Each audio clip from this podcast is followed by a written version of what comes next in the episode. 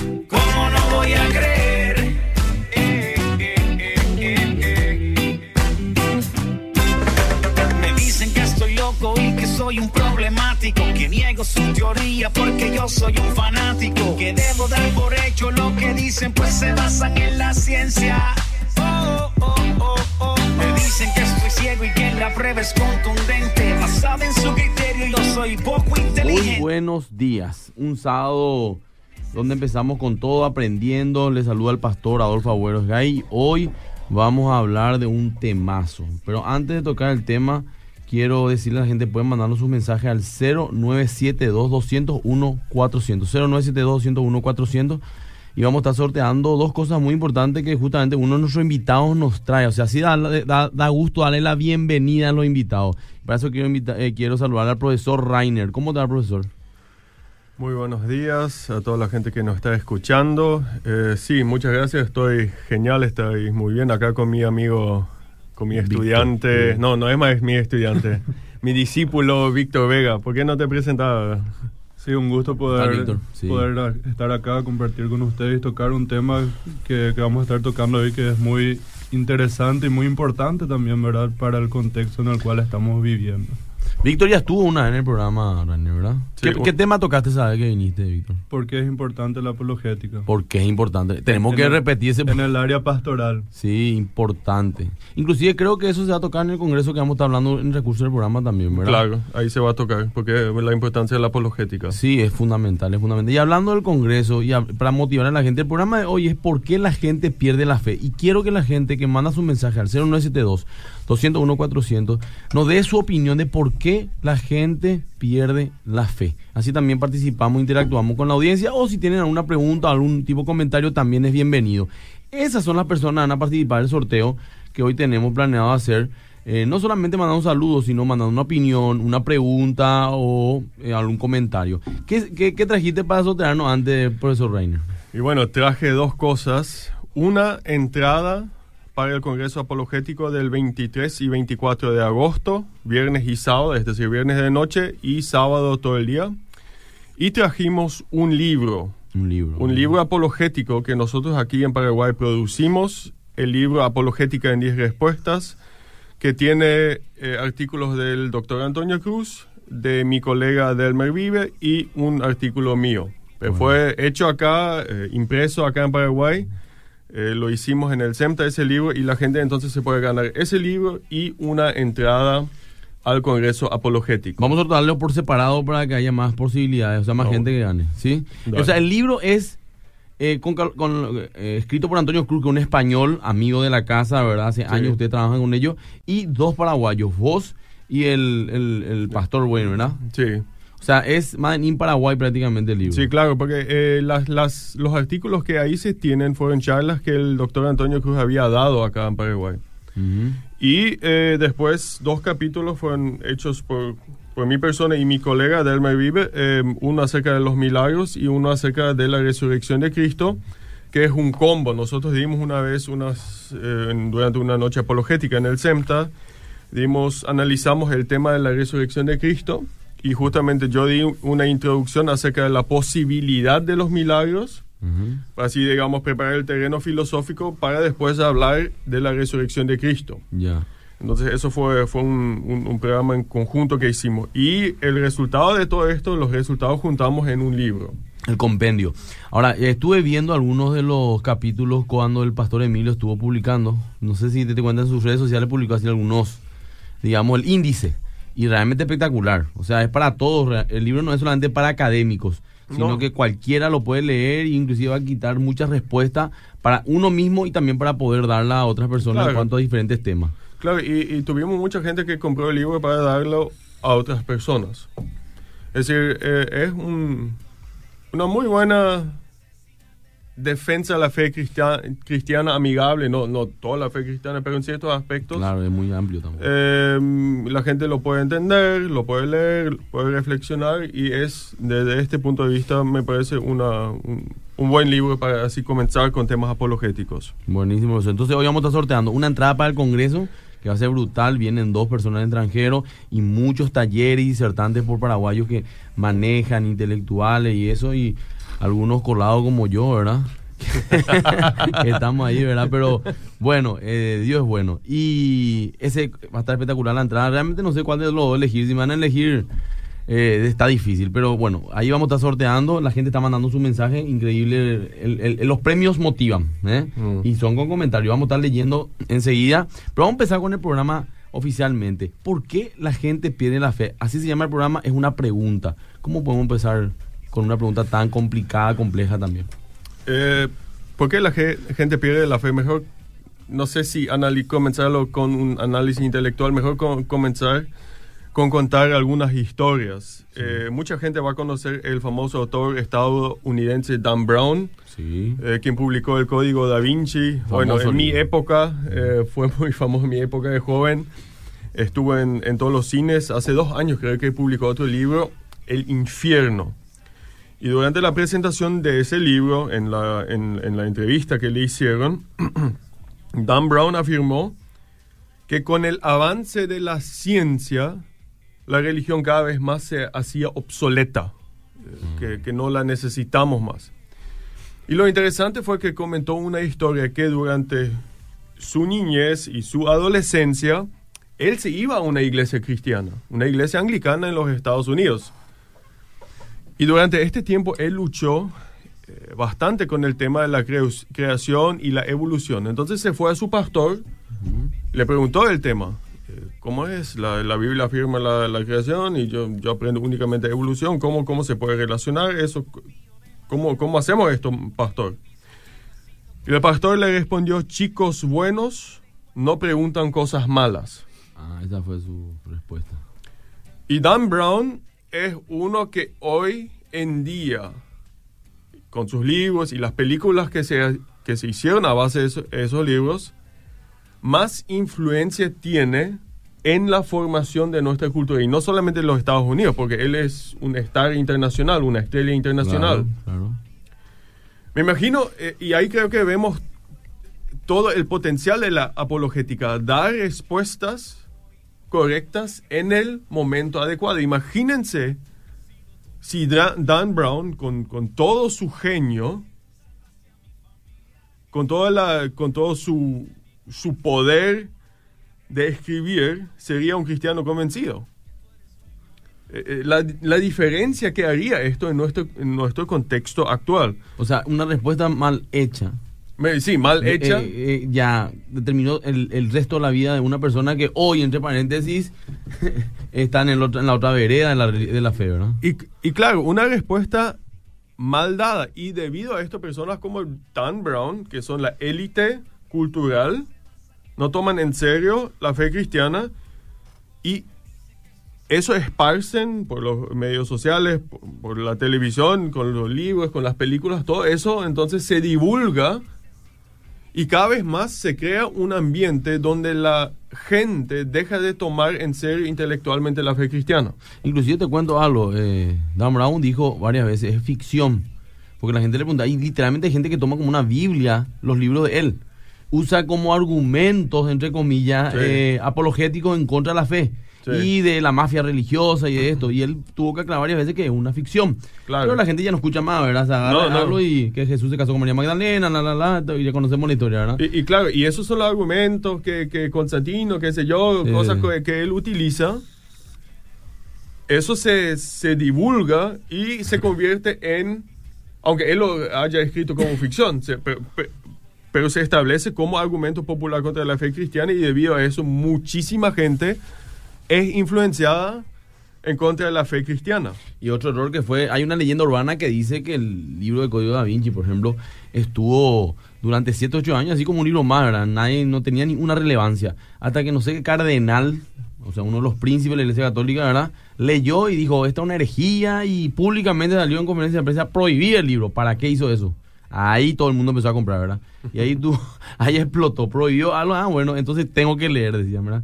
Así que eh, imagínate también una mala también estrategia, si es que es cierto esa, leyenda urbana, pues no, no me consta, pero ya leí varias veces la historia en internet, eh, no se daba de esa manera. Pero bueno, continuamos. Pero es cierto, imagínate una buena respuesta dada hubiera cambiado la historia de ese hombre y también de quién sabe cuántas personas influenciadas por lo que él escribe, ¿verdad? Y eso mucha gente me, me pregunta, me suele preguntar. Porque nosotros organizamos un, un congreso apologético. Eso no es gratis.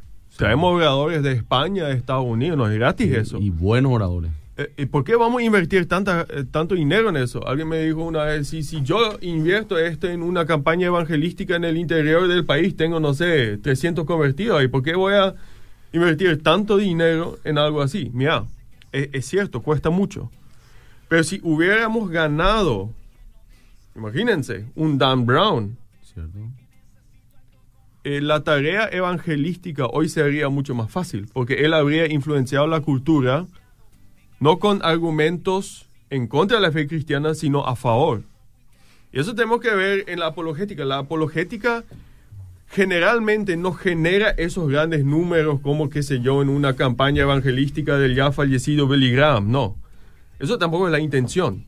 Pero la gente que se gana, y mayormente la historia demuestra eso, el impacto de esa gente es tremendo. Un tipo un C.S. Lewis, un, un William Lane Craig, un, personas de, de alto vuelo que por sus libros, por sus charlas, por su intelecto, forman generaciones, Así es. pastores, eh, laicos, lo que sea, a favor de la fe cristiana. Forman generaciones de formadores de generaciones. Eh, eh, exactamente. porque- influencia en profesores, influencia en científicos. No sabes, una vez en mi facultad de Alemania, en Alemania un, un- entorno muy escéptico a la fe cristiana. Mis profesores de teología son todos bien conversos, creen en la fe cristiana. Se hizo una entrevista entre ellos. ¿Quiénes fueron las personas que más les influyeron a favor de la fe cristiana? C.S. Lewis y Francis Schaeffer, los dos grandes apologistas del siglo XX. Y si es Luis, por ejemplo, estamos hablando también que está influenciando en la cultura de los niños a través de sus libros, como la Crónica Narnia, que se hizo también en películas. Y que si vos ves el contenido que tiene, te das cuenta que todo va relacionado con lo que es la palabra de Dios y la Biblia, ¿verdad? De una manera más artística, ¿verdad? Entonces, es justamente lo que vos decís, pastor. For- vos ganás formadores de formadores de generaciones. Sí. Eh, por eso, eh, vale la pena invertir en eh, apologética, en cosmovisión cristiana, en, filosofía cristiana, En teología. en teología. Y te tiro otro dato, mi querido. Nosotros hacemos la campaña evangelística. Nadie deja de hacer eso. Nosotros evangelizamos. Claro. Inclusive a través de la apologética se evangeliza, pero a nivel masivo. Pero si el granero no está preparado para recibir los granos, vamos a perder todo lo que podemos ganar. Entonces tenemos que formar a nuestra gente para que cuando venga la gente ganada por los evangelistas, nosotros, los que estamos en la iglesia, podamos recibirle con realmente contenido sólido. Y claro. Porque eso es lo que esa gente va a buscar. Yo creo que un, un factor que se podría agregar ahí también es la pregunta de cómo nosotros podemos seguir a Jesús en una cultura que es muy cambiante. O sea, hoy se sigue una línea de pensamiento, al día siguiente se sigue otra línea de pensamiento y por otro lado el factor de que casi toda la sociedad seguía por sus emociones. O sea, Mm. yo siento que esto está bien, ah bueno, entonces tengo que hacerlo así. Y parece que cada vez menos tenemos ese estándar que nos guíe o nos oriente hacia cómo yo debería vivir. Ujú. Así que tenemos que prepararnos, ¿verdad? Bueno, y la gente pierde fuera. Ahí tenemos, tenemos una persona que perdió como. Eh, Dan Brown, por ejemplo. Entre Sí. paréntesis, vamos a ver si tenía también, ¿verdad? Y una segunda persona muy conocida también, eh, y ahí vemos las diferentes razones por las cuales eh, gente de repente pierde la fe, es el propio Charles Darwin. El, no sé si llamado así, vamos a llamarle fundador eh, de la teoría darwiniana o eh, sobre el origen de la vida, eh, digamos sobre el origen de las especies, comúnmente conocida como teoría de la De la evolución. evolución. Mucha gente no sabe, pero Darwin comenzó a estudiar teología anglicana para ser pastor. Ah, sí, yo no sabía. Él fue muy influenciado por la teología natural de William Paley. Eh, la gente que no conoce William Paley, William Paley fue uno en su tiempo, uno de los mejores defensores del llamado argumento teleológico, es decir, del diseño, diríamos hoy, que vemos, por ejemplo, en el mundo estructuras de diseño. Y de eso de- eh, podemos deducir que existe un diseñador cósmico llamado Dios. Entonces, él fue influenciado mucho por eso. Siempre tuvo sus dudas. Pero bi- biógrafos dicen que antes de la publicación de su, uno de sus libros más famosos, El origen de las especies, en 1859, Darwin experimentó que sus dudas acerca de Dios aumentaban, pero lo que realmente detonó su abandono de Dios fue la muerte de su hija Annie en 1851 a la edad de 10 años. Duro golpe. Durísimo golpe. Es decir, ahí eh, el, tema del sufrimiento para mucha gente hoy en día es muy importante. El, quizás el sufrimiento sea una de las mayores razones por las cuales las personas abandonan la fe cristiana. Un durísimo golpe. Pero es interesante que, a pesar de eso, su esposa Emma, la esposa de Charles Darwin, Emma Darwin, siguió siendo una creyente hasta el final de su vida. Incluso Darwin y sus biógrafos nos dicen esto. eh, varias veces durante su vida dijo que sí fue razonable creer en Dios. Pero él se- mantenía en su agnosticismo, es decir, en no decidirse si Dios existía o no existía. Entonces, eh, vemos que muchísimos factores biográficos, emocionales, tragedias, inciden en el hecho de cómo percibimos la fe, si la aceptamos o no, o si rechazamos eso. Entonces, esas dos historias, Dan Brown y, y Charles Darwin, creo que nos dan una, digamos, una, una introducción en la, en, la, en la complejidad de eso. Y si voy a mi, mi, mi propia historia, yo por unos 10 años, 8 a 10 años, estuve luchando muchísimo con la fe, en parte an- anduve semi-agnóstico. Y eso fue justamente porque durante un tiempo yo estuve en una misión, eh, una organización misionera, estuvimos viajando mucho, estuve en muchos países. Y lo que a mí más me afectó fue ver en cada lugar una religión nueva. Y parecía que cada lugar generó, de acuerdo a su tiempo, su contexto, ciertas opiniones religiosas. Entonces de repente todo se hizo relativo en mi cabeza. ¿Qué pasa si eso también se aplica al cristianismo y no solamente Mm. la religión animista que, que encuentro en la India? Me recuerdo eh, una vez que en la India estuve en, en el sur de la India, el mar, veo a esta señora hindú, vieja, yéndose al mar, sacando agua con un pequeño baldecito y derramándolo sobre una piedra sagrada. Y decía, esa imagen se me, se me quedó tan grabada, la- las diferencias religiosas. Entonces, eso generó en mí muchas dudas. ¿Será que estoy en la correcta? Yo, ¿será que ¿será realmente que yo estoy- todos estamos correctos? o no? Claro, claro, eh, eh, eso, o todo es relativo, o todo es producto de la cultura de un país X, de un tiempo X, ¿no? En- Entonces, eh, eh, experiencia, y, lo irónico fue yo, yo fui misionero, el tiempo que más, más duda de fe tuve.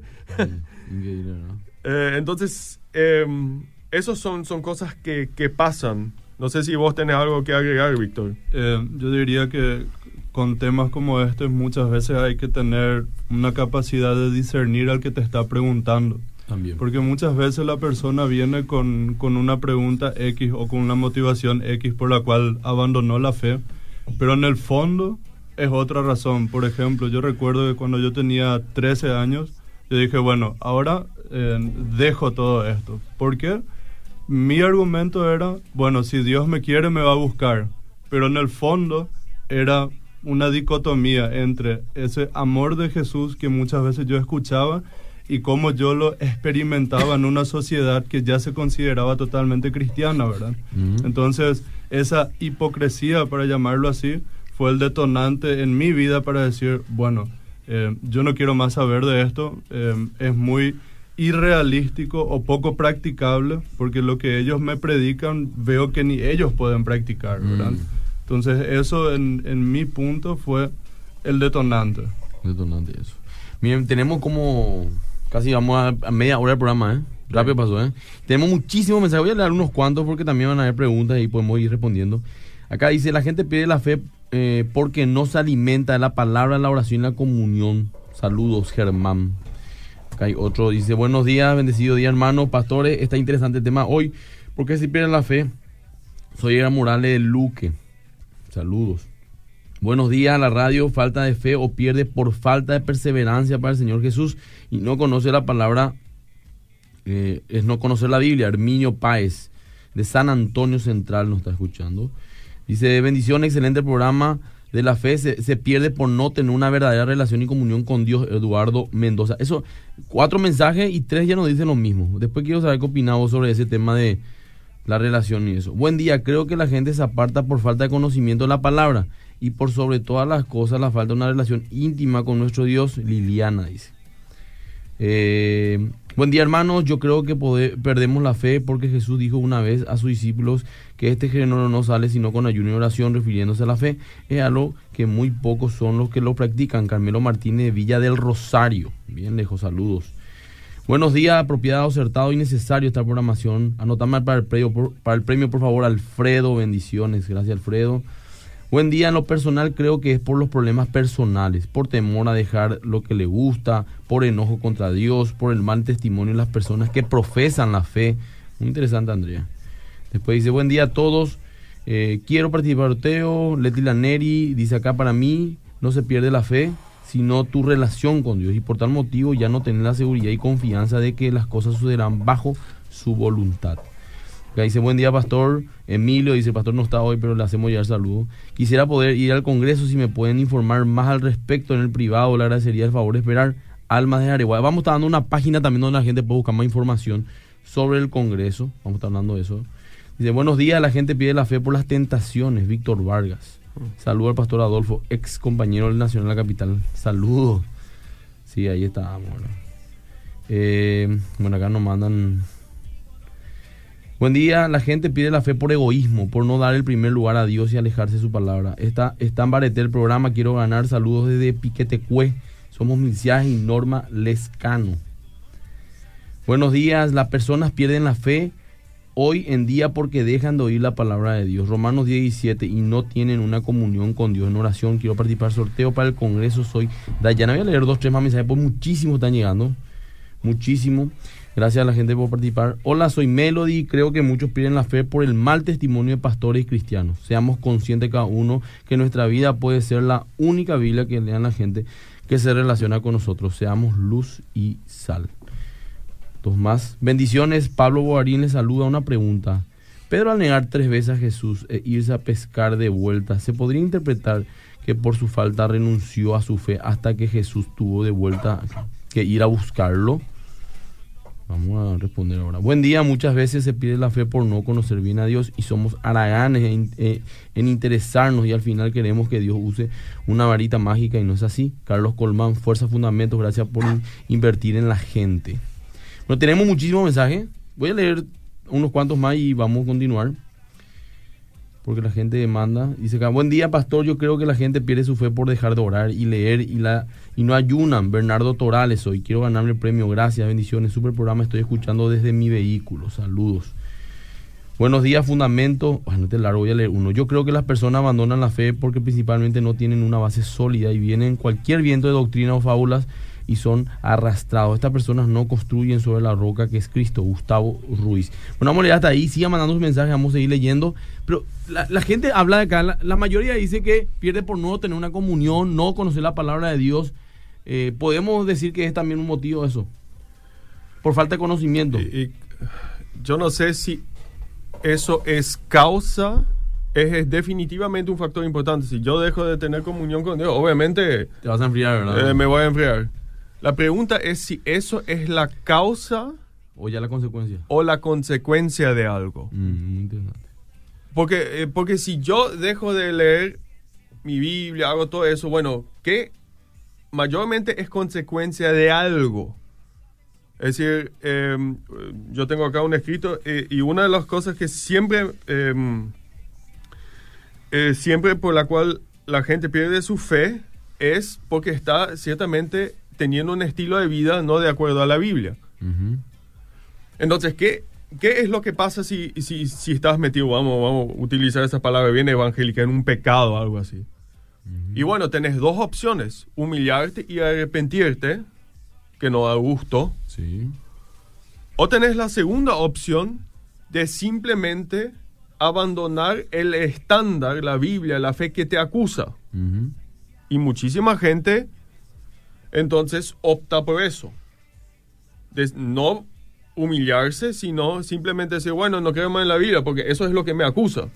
Entiendo. Dice no mentir y yo mentí. Y bueno, entonces me hago de la cosa que me acusa y bueno, estoy... Me conviene no creer. Me conviene no creer. Es decir, yo, yo preguntaría, em, el, el dejar la, de oír la palabra de Dios, dejar de orar, dejar de asistir a la iglesia, yo, yo creo que eso son más bien, no es la causa, sino la consecuencia de algo. El- el- yo creo que mayormente el origen está en algo diferente. Eh, yo también pienso que mucho tiene que ver con cómo la iglesia enseña qué es comunión con Dios. O sea, También. mucha gente dice, yo no tengo una comunión con Dios porque no tengo una experiencia sobrenatural, no sentí algo al O sea, relaciona Biblia". comunión con sentimientos. Si yo no siento, no estuve en una relación con él. Exacto. Y Mm. muchas veces me encuentro con jóvenes y me dicen, yo leo mi Biblia, yo oro, pero igual nomás yo no le siento a Dios. Siento que, bueno, estoy acá yo solo, entonces, ¿Él está conmigo o no está conmigo? Mm. ¿Por qué? Y, y le pregunté, ¿y por qué crees así? Y bueno, y así me enseñan en la iglesia, eso es lo que me dicen, que tengo que tener fe, que si yo no siento es porque mi fe no es suficiente, que porque no pasa esto, entonces mi fe no está a la altura de otros. Entonces creo que eso también es un detonante que hace que la gente diga, y bueno, entonces quizás la fe no es lo mío.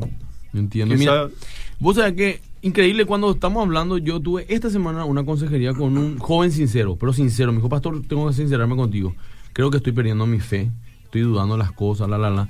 Y me empieza a contar su vida, ¿verdad? Empieza a hacerme preguntas racionales y yo le dije, vos estás perdiendo tu fe por cuestiones emocionales, no por cuestiones racionales. Y está buscando en la, la razón algo que justifique el hecho de que querés totalmente apartarte de Dios, le dije. Porque él sufrió mucho. Realmente tuvo pérdidas familiares muy importantes. eh, está frustrado en muchas áreas de sus vidas. Yo le dije, vamos a ayudarte en la parte emocional y vamos a responder tus preguntas racionales también. Pero yo quiero que vos entiendas que vos realmente estás así por una cuestión emocional. Habló de, ya no le siento a Dios como antes. Y yo le dije ese tema. Muchas cosas que coinciden perfectamente con lo que estamos hablando, ¿verdad? Tiene una mezcla, un enjunje de cosas. Yo sé que mucha gente es así. Normalmente yo veo que la gente pierde la fe por dos motivos. Uno es la moral, Sí. no les conviene. No les conviene. Y otro es el tema del sufrimiento. Al no encontrar una explicación de por qué le pasó como Darwin, muere su hija de 10 años. Yo no me imagino hacer horrible y en el nombre de Jesús no me pasa, ¿verdad? pero pasa. Eh, uno empieza a tambalear porque uno puede confía en alguien que le llevó a eso que confía. Pues también nosotros como visión está solamente en esta tierra. No vemos que hay un más allá, eterno. Que todo lo que pasemos acá, aunque vivamos 100 años, un, supli- un, un soplo. Rápido Mm. se va, ¿verdad? Sí. Eh, pero bueno, eh, son los dos motivos más importantes yo veo y no son racionales ninguno de los dos. Son emocionales, eh, prácticamente ambos y bueno, las- los dos, sentimiento de dolor y sentimiento de no sentirle, ¿verdad? No sé qué opinan. Y claro, existen muchísimos factores personales. Eh, em, sí, bueno, no, acá todavía me gustaría hacer algún día ese estudio, pero yo sé que en otros países se hicieron estudios de deconversión, es decir, no conversión, sino dejar de ser convertido, Ah, sí. que analizan esto. Estados Unidos, Alemania, sí, sí, yo sé, em, grandes encuestas, estudios empíricos. Y, y lo interesante es que los argumentos racionales, digamos, le- leyendo em, Richard Dawkins o Christopher Hitchens, no es muy importante. No. La causa es emocional, no sé qué. La gente lentamente se comienza a enfriar y después de quizás años ve algún video de YouTube donde escucha algún argumento ateo y termina siendo ateo. Pero el detonante no es, No. no Yo es lo que buscan un el, problema no es la cabeza, el problema es El eh, corazón, mayor el, digamos. el corazón. Y hay muchas cosas que pueden generar un prejuicio negativo contra Dios. Como, como vos dijiste, pastor, a mucha gente simplemente no les conviene creer, porque entonces tiene que, eso, si sos un creyente fiel a la palabra, tiene tremendas consecuencias para tu vida. Ujú. Tenés que someterte a un estándar más alto que vos, y mucha gente simplemente eh, no quiere eso. Otra gente en el, o incluso en hogares cristianos, hay que decir, eso fueron, no fueron formados, sino fueron mal formados. Ujú. Em, eh, padres abusadores o padres que por un lado cada domingo se iban a la iglesia, eh, se veían una, una familia súper espiritual, pero los padres no vivían eso, hacían cualquier cosa en casa, es decir, hay una, una hipocresía Una doble vida. una prácticamente. doble vida. Eh, yo sé de muchas personas que, yo sé de personas que simplemente no quieren saber nada de la iglesia porque el, el señor, qué sé yo, es mecánico. Pastor viene, deja arreglar su auto y no, no paga después. Y, y dicen, si eso es la gente de la iglesia, yo soy mejor que eso, yo no quiero ser parte de ese grupo de... Bueno, ese era el tercer punto, me olvidé. El testimonio de los hermanos. El testimonio es La Biblia lo dice que por causa tuya mi nombre es avergonzado, dice el Señor. O sea, por causa nuestra, el nombre de Dios Claro. es avergonzado. El tema es nomás que también es una manera de justificar nuestra falta de fe, porque la Biblia también habla de que mi relación con Dios es personal. O sea, yo no puedo fijarme en el hombre, el hombre es falible, el hombre va a fallar, el hombre se equivoca, y hay muchos falsos. Estuvieron entre nosotros, pero nunca fueron de nosotros, dice la palabra de Dios también. Eh, y de repente por ese lado también tratamos de buscar, dice Proverbio también que nosotros nos apartamos, el que se aparta su deseo busca. Claro. No, no dice fue por culpa de alguien, no su deseo busca al fin y al cabo, ¿verdad? Pero bueno, eso vamos a ir hablando. Eh, eh, pues yo sé, yo soy eh, anciano de una iglesia, vos sos pastor de Sí, sí. una iglesia. Eh, primero Timoteo 3, se nos exige la integridad más alta, especialmente a los responsables de la iglesia. Sí, Eh, sí. em, eh, se dijo, eh, y gente me comentó, que cuando Lugo se hizo presidente, y cuando saltaron todos los, porque él por supuesta integridad, porque es obispo, persona espiritual, religiosa con integridad, cuando después en los primeros meses de su gobierno saltaron todos esos escándalos sexuales de su pasado, ahí, pero muchísima gente, así me comentaron, dejaron la fe o, o abandonaron toda su... La su famosa jerga. relación se con- tropezaron. se tropezaron. Y tenemos que tener eh, eh, eso en cuenta. Em, la educación eh, también es un factor importante. Incluso gente que viene de familias íntegras, buenas iglesias, conocen la palabra y de repente en la secundaria o quizás antes en la universidad son confrontados con eh, profesores ateos que parecen tener un conocimiento muy superior. Sí, sí, sí. Y ahí comienzan a dudar. Ahí comienzan eh, a dudar de todo. Entonces muchas veces en, la en las universidades lo que tenemos también es, es la intimidación intelectual. Que pasa en Paraguay, ¿eh? Eh, sí, Estamos claro, hablando son- en el contexto nuestro. Claro, son, eh, yo sé, eh, trabajamos mucho en, en- con la red universitaria, con, con Mirna Santa Cruz y su gente, Sí. eh, y lo que me dicen, cómo, cómo los profesores muchas veces se ríen de la fe cristiana abiertamente. Se burlan. se burlan, Literalmente, lo sí. ponen en ridículo. Entonces, eso intimida a la persona. Y, y si ahí la persona no tiene, no tiene respuestas, o en la iglesia no tiene nadie con el que pueda hablar, puede generar una situación Totalmente. eh, bastante difícil de... de- Si no nos- tienen las convicciones Claro. bien firmes, ¿sí? Claro. Em, Eh, incluso, por ejemplo, ni siquiera necesitas pensar solo en la universidad, tenés que ver simplemente los programas que, que podemos consumir en Semana Santa, por ejemplo. En los programas de Semana Santa ahora, en vez de hablar de Cristo, es... Es todo, eh, Cualquier cosa. teo- teología crítica, así. Exactamente. Después te vienen entonces los jóvenes y te dicen, che, yo la vez pasada miré este programa y dice tal, tal cosa. Sí. Y una y otra vez eh, los líderes responden con, y bueno, hay cosas que simplemente no podemos entender. Hay un punto en donde hay que llegar a tener simplemente fe. Y con eso yo no digo que, que está mal tener fe, ¿verdad? Pero hay cosas que deben tener una explicación, porque si mi fuente es la iglesia, si ahí es donde yo me tengo que alimentar y me voy a esa fuente, busco una respuesta, un alimento una deficiencia que estoy teniendo y no la encuentro, ¿qué voy a hacer? Bueno, voy a comprar un libro de Richard Dawkins, dicen que es muy bueno, voy a empezar a leer, me va a contar buenas historias, me va a dar ciertos argumentos, me va a convencer. Y una vez que me convence, digo, me gusta ese estilo de vida. ¿Por qué? Porque el otro que está allá No es objetivo. Eh, tienen miedo a ser confrontados con, con su fe. Mi duda les superó.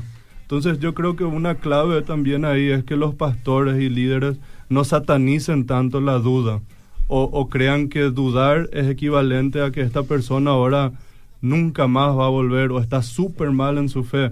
Quizás el hecho de que esté dudado, dudando significa que está madurando en su fe. Es más, la duda fue lo que a vos te hizo, digamos, Pastor Rainer, estudiar más la palabra de Dios. Y hoy sos una persona no solamente que, que tiene su fe firme, sino que sos un defensor de la fe. Es más, eh, eso Sí, pasó sí. en la mayoría de los grandes apologetas, ¿verdad? Y la, la duda, yo, yo creo que eh, me gustaría escribir una vez en mi vida una teología de la duda. Mm. Pues si, si vos lees, por ejemplo, los salmos, más del 50% son salmos de lam- lamentación. ¿no? Los salmos que mu- muchas veces leemos son los de alabar todos a Jehová. La Ujú. mayoría de los salmos son Jehová, no entiendo lo que me pasa. salmos de lamentación. Y, y yo creo que debemos recuperar en las iglesias el valor de la duda. Pero que se bien entienda la duda de la curiosidad, que te invita a investigar, no que te invita a alejarte de prepararte, sino que todo lo contrario, quiero saber más. Claro, eh, ah, bueno, hay, hay- yo diría hay dos tipos de dudas. Mm.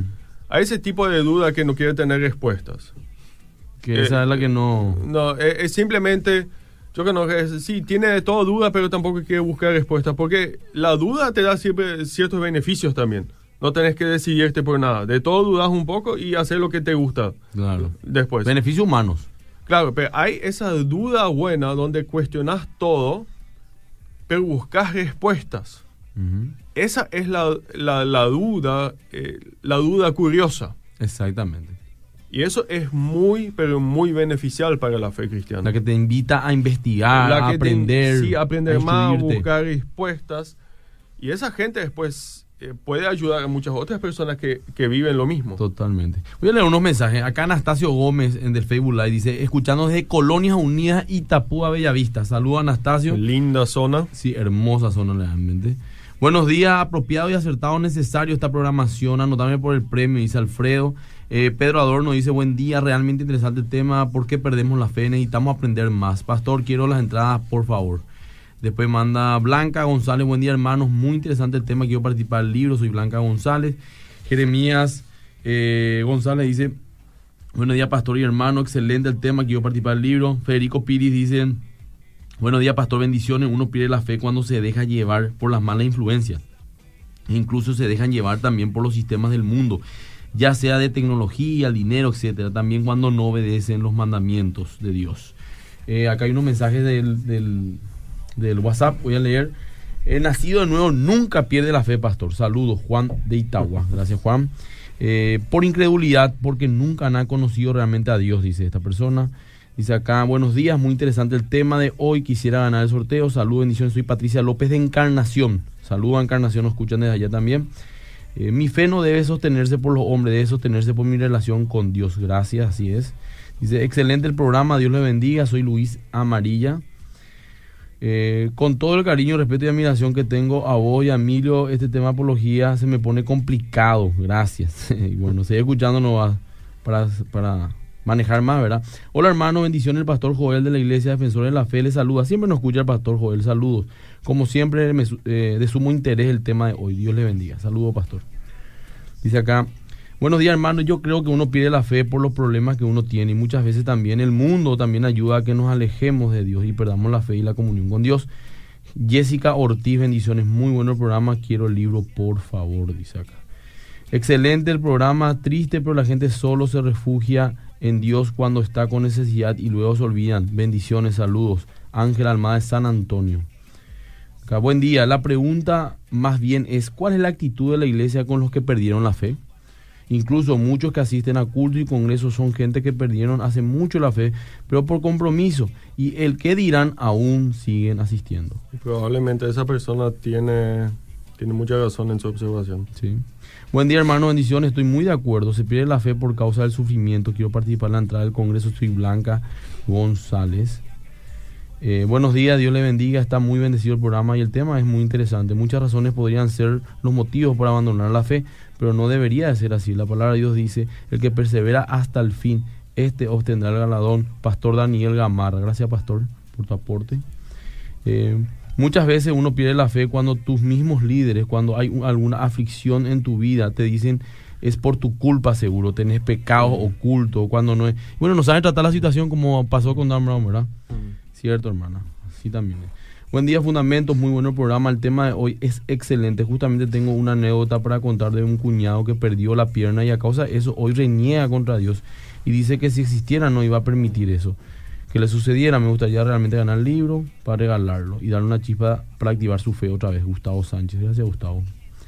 Eh, yo también desde los 13 me aparté y perdí la fe y desde ahí me inicié en el mundo de las drogas y 23 años después así casi pierdo toda mi familia hasta mi vida volví hace poco a mis 37 y revivé mi fe y solo con la ayuda de Dios desde hace 7 meses y gracias a mi pequeña fe muchas cosas cambiaron de bien a mi favor con muchísimo perseverar hermano fuerza Eh, unos, cuantos más. Buen día. Para tomar palabras del programa, eh, el bajo estándar doctrinal de las iglesias hace que sea muy fácil entrar y salir, o sea, creer y dejar de creer. Carlos Vera, ¿cierto? La poca preparación sería, ¿verdad?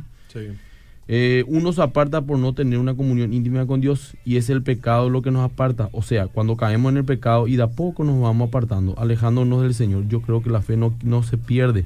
Lo digo por experiencia. 15 años no a la iglesia, nací en un hogar cristiano, pero defendía mi fe. Bendiciones, humilde. Dice. Claro, está, hay que diferenciar a la gente que se aparta, pero sigue creyendo, y el que se apartó porque dejó de creer. ¿verdad? Muy cierto lo que dice, muchas veces las emociones son, nos causa esa sensación de ausencia de Dios. Me he sentido así y después recuerdo la palabra de Dios y me reconforta. Soy Marta, gracias por enseñarnos mucho. Vamos a leer hasta ahí, hay muchísimos mensajes, siga mandando, vamos a tratar de leerlos todos, pero vamos a continuar con el programa. Profesor. Sí, entonces, eh, eh, y bueno, quizás la gente a veces se pregunta, bueno, si, si hay muchas razones personales por, no sé, apartarse de la fe, enfriarse o quizás dejar del todo, eh, ¿por qué necesitamos la apologética? Eh, porque la, la apologética no es, no, es no, no trata en primer lugar lo emocional, eh, es más bien la defensa racional de la fe cristiana ante las objeciones. Totalmente. No obstante, en el momento en el cual vos conversás con una persona que está en eso, aunque vos sabés quizás incluso que su problema es emocional, que sufrió, qué sé yo, en ese momento, yo me encontré muchísimas veces con eso, él viene con argumentos racionales, o él o ella vienen Mm. con argumentos racionales. Totalmente. Lo que me pasó ahora. Claro. Y vos no podés decir en ese momento, y, y son buenos argumentos, porque muchas veces la gente se aparta y comienza, ahí sí, viene un momento donde lee algo de, de Richard Dawkins, de Dan Brown o lo que sea, ve videos y le parece razonable y justifica, justifica lo que ya ha vivido durante sus últimos tiempos. Entonces, tenés que tomar en serio lo que la persona te dice y comenzar a hablar acerca de eso. Y lo más importante es que eso sea en una relación de amistad. Claro. Y hablar y hablar. Y cuando hay esa relación de amistad, de confianza, y cuando la persona nota que vos sos competente y le tomas en serio, entonces después de, esa es mi experiencia personal, después de quizás semanas, meses, se puede comenzar a hablar de los aspectos personales. Pero la apologética es muy importante en el camino de acompañar a una persona. La apologética obviamente no genera la fe, pero puede ser un paso muy, muy importante en ayudar a una persona a recuperar la fe, la confianza en la palabra de Dios.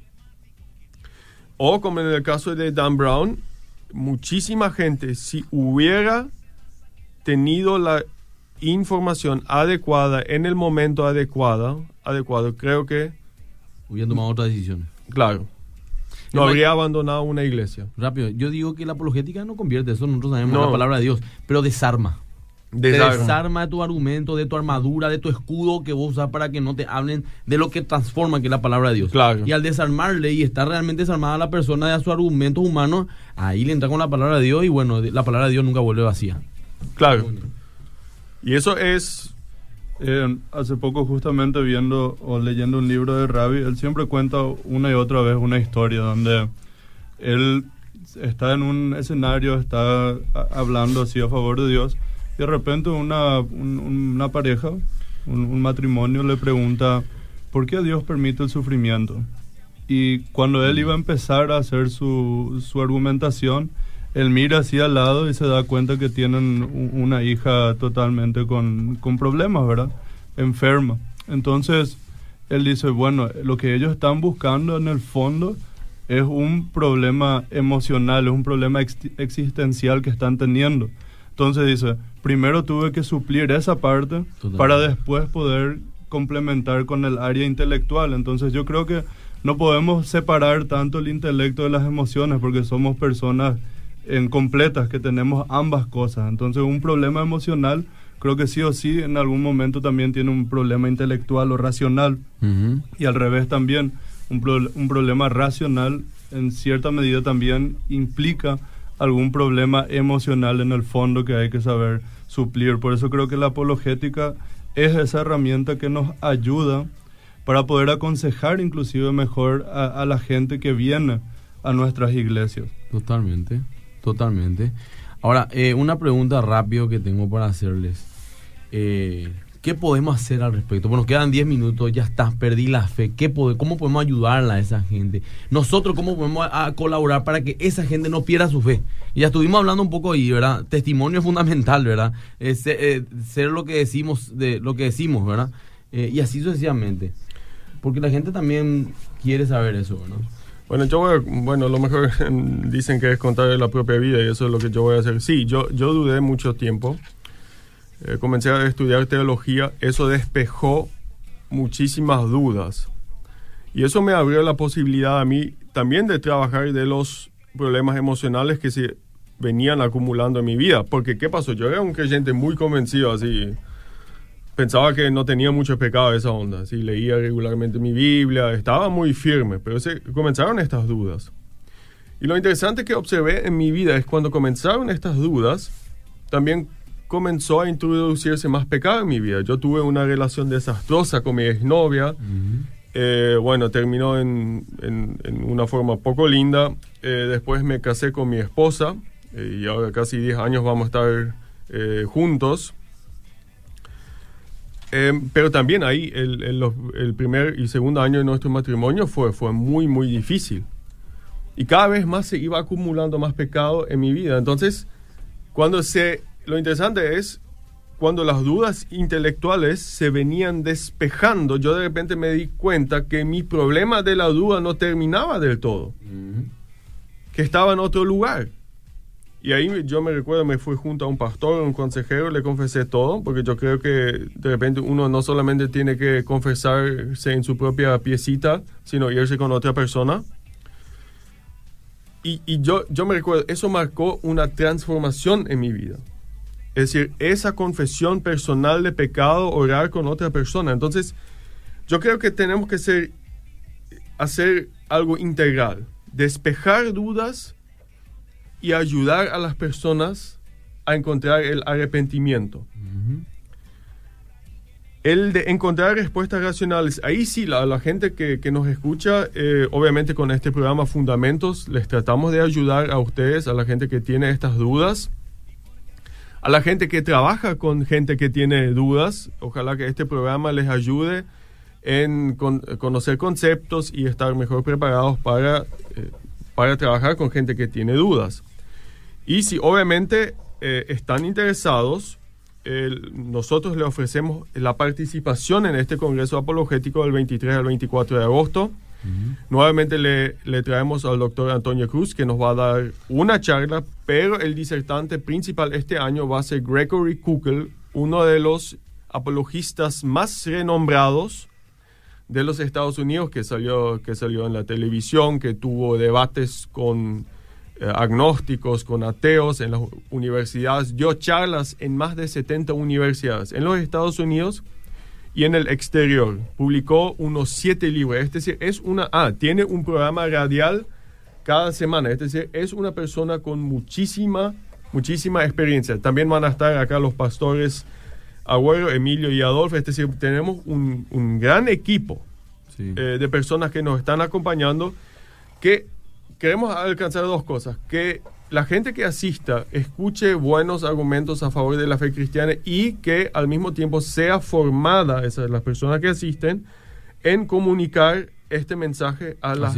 a las muchísimas personas que necesitan de este mensaje. Entonces, 23 y 24 de agosto, Congreso Apologético, viernes de noche comenzamos y sábado todo el día en el CEMTA, el campus de la UEP que queda en San Lorenzo. Las informaciones están en, en, nuestro, en nuestro sitio de Facebook ahí. En el CENTA, ¿verdad? CEMTA. C-E-M-T-A, CENTA. CEMTA. Y van a ser 24 horas intensas, ¿verdad? Pues empieza viernes noche y termina sábado noche prácticamente. Sí. Van a ser... Pero ya tenemos, tenemos seis charlas generales, es decir, para toda la gente, y después tenemos 12 talleres. Obviamente la gente no va a poder participar de los 12. De los 12 va a tener que elegir dos Es decir, de 10 talleres se pierde, pero eh, le damos entonces la oportunidad de elegir entre diferentes temas lo que más le gusta, lo que es de su interés. Lo que se estila siempre es irse en un equipo, qué sé yo, los jóvenes, los pastores. Entonces vos entras en estos dos, yo entro en estos dos y después, después ellos se van y comparten en su, Claro. la, la experiencia y así también pueden aprovechar más. Pero la idea es que nos vayamos en grupo.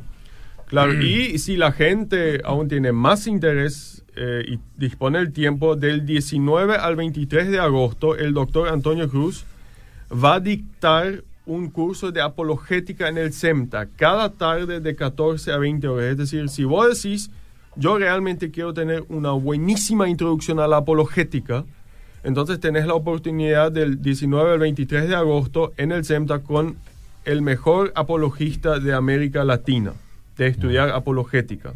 Qué bueno. Eh, el doctor Antonio Cruz también es biólogo, Biólogo, científico teólogo. y teólogo. Sea, una fusión de la Universidad de Barcelona, una, una universidad ultra, súper prestigiosa. O sea, no es cualquiera lo que le van a hablar ese día, No. ¿verdad? Y es una, una, una bendición porque cuesta traerle, porque tiene una agenda ah, ah, súper amplia y, y bueno, y ahora van a estar en Paraguay, hay que aprovecharle, ¿verdad? Inclusive hacerles preguntas, creo que va a haber foros también, eh, Claro. preguntas. Claro, siempre. Bien dinámicos son los talleres. dinámico. Los talleres son así, bueno, va a haber un contenido 45, 50 minutos, ponele, y después hay media hora para preguntas, para discusiones. Así es nuestro formato. Buenísimo. Con referencia al taller que dan también, Sí, ¿verdad? No- claro, claro, claro, con referencia al taller que damos.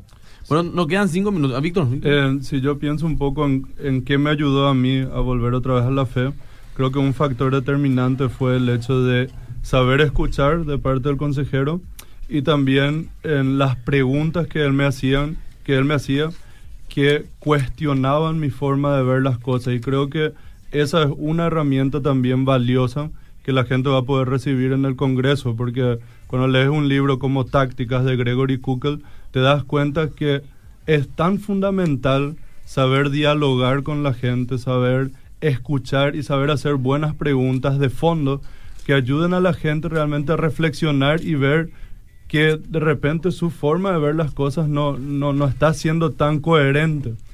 Y esa es una de las cosas que demasiado me gusta de, de Gregory Kukel en especial, esa capacidad que él tiene de, de dialogar sin ser ofensivo, pero a la vez ser muy sabio y preciso. Por eso creo que es fundamental que todo pastor, todo líder, todo interesado en la fe pueda asistir a, a este congreso. Bueno, nos quedan tres minutos. Le doy dos minutos a cada uno. Yo cierro con un minuto y también doy lo- la lista de los ganadores. El tema de los premios, entre paréntesis, antes de ir al, al cierre. ¿Dónde van a pasar a retirar? ¿Cómo hacemos? Eh, el tema de Pueden entrada- hacerlo en MQB. Eh, no hay ningún problema. Y bueno, Pastor Rainer, profesor Rainer. Cuando hablamos, eh, yo no sé si realmente la, bueno, ojalá que no sea una contradicción. La- eh, yo no creo en realidad que existe personas sin fe. La, la cuestión realmente es solamente qué fe tenemos. Incluso los ateos tienen fe.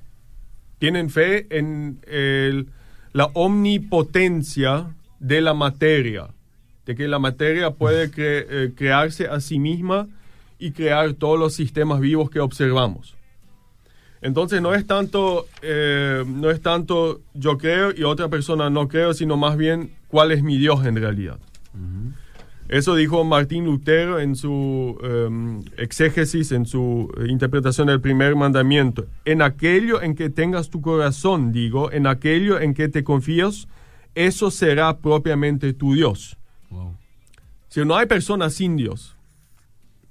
Los ateos son también muy religiosos. Sí, dogmático también son en muchos aspectos. Sí. Creen en la omnipotencia y la omnisabiduría de la materia, sin Dios. Y mucho su cerebro también. Y, y su cerebro, claro. Entonces, si Dios, en el sentido judeo-cristiano, sale de su mente, ese lugar no queda vacío. Inmediatamente es ocupado por otra cosa. Totalmente.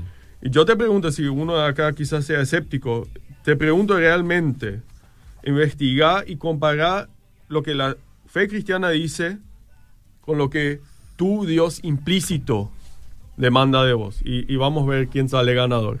Mm. Yo creo que siempre en la búsqueda sincera de, de la verdad uno puede encontrar luz. Eh, entonces yo le animo a la gente que cuando tengan dudas y esas dudas sean sinceras, sean dudas existenciales que realmente se pongan a buscar la verdad. Porque si uno busca la verdad, tarde o temprano se va a topar con Dios. Eh, es inevitable eso. Si somos honestos intelectualmente. Si somos honestos intelectualmente. O sea, no solamente ir a las fuentes que ciertos por ahí citan, sino ir más allá. Realmente hacer una búsqueda profunda hasta poder satisfacer la duda que uno está teniendo. Perfecto. Yo quiero cerrar con Romanos 10 y 17. Así que la fe es por el oír y el oír por la palabra de Dios. Estudiemos la palabra de Dios, preparemos la palabra de Dios. Si tenés dudas, pregunta. Si no te convence la respuesta de alguien, no te quedes con esa respuesta, busca más respuestas. No te quedes con una solamente, busca el 99% de las preguntas que vos tengas tienen una respuesta y una respuesta hasta racional y una respuesta también espiritual. Tu sufrimiento sí puede ser un motivo para apartarte de Dios, pero ¿quién no sufre? No porque te alejes de Dios vas a dejar de hacerlo. Es más, gracias que estás con Dios puede ser que soportes esa lucha. Así que yo te invito a que alimentes tu fe con la palabra de Dios, te, junte con gente de fe, con gente que ama a Dios, te instruyan la palabra y, realmente yo te digo una cosa, si la duda te va a llevar a la curiosidad de investigar, no hay problema. Pero si la duda va a ser un justificativo para que te aleje de Dios y poder vivir una vida que vos querés vivir o justificar algo que de repente no te conviene ser en el cristianismo, quiero que seas realmente sincero intelectualmente y tan sincero y le pida yo ayuda. Yo sé que te va a ayudar. Así que gracias, nos vamos a en el Congreso, te vamos a estar invitando más porque falta ya un mes pero los ganadores son Pedro Adorno para la entrada y Noemí Cáceres 287 para el libro. Así que recuerden, Pedro Adorno, pueden buscar en la Elisa más que vencedores para que les quede mejor, ¿verdad? Porque el Centa queda allá en San Lorenzo. Entonces ahí pueden pasar a buscar la entrada, tanto la entrada como el libro. Gracias por escucharnos, Dios les bendiga, gracias profesor, gracias Víctor y nos vemos en otras programaciones también porque vamos a tener más. Dios les bendiga.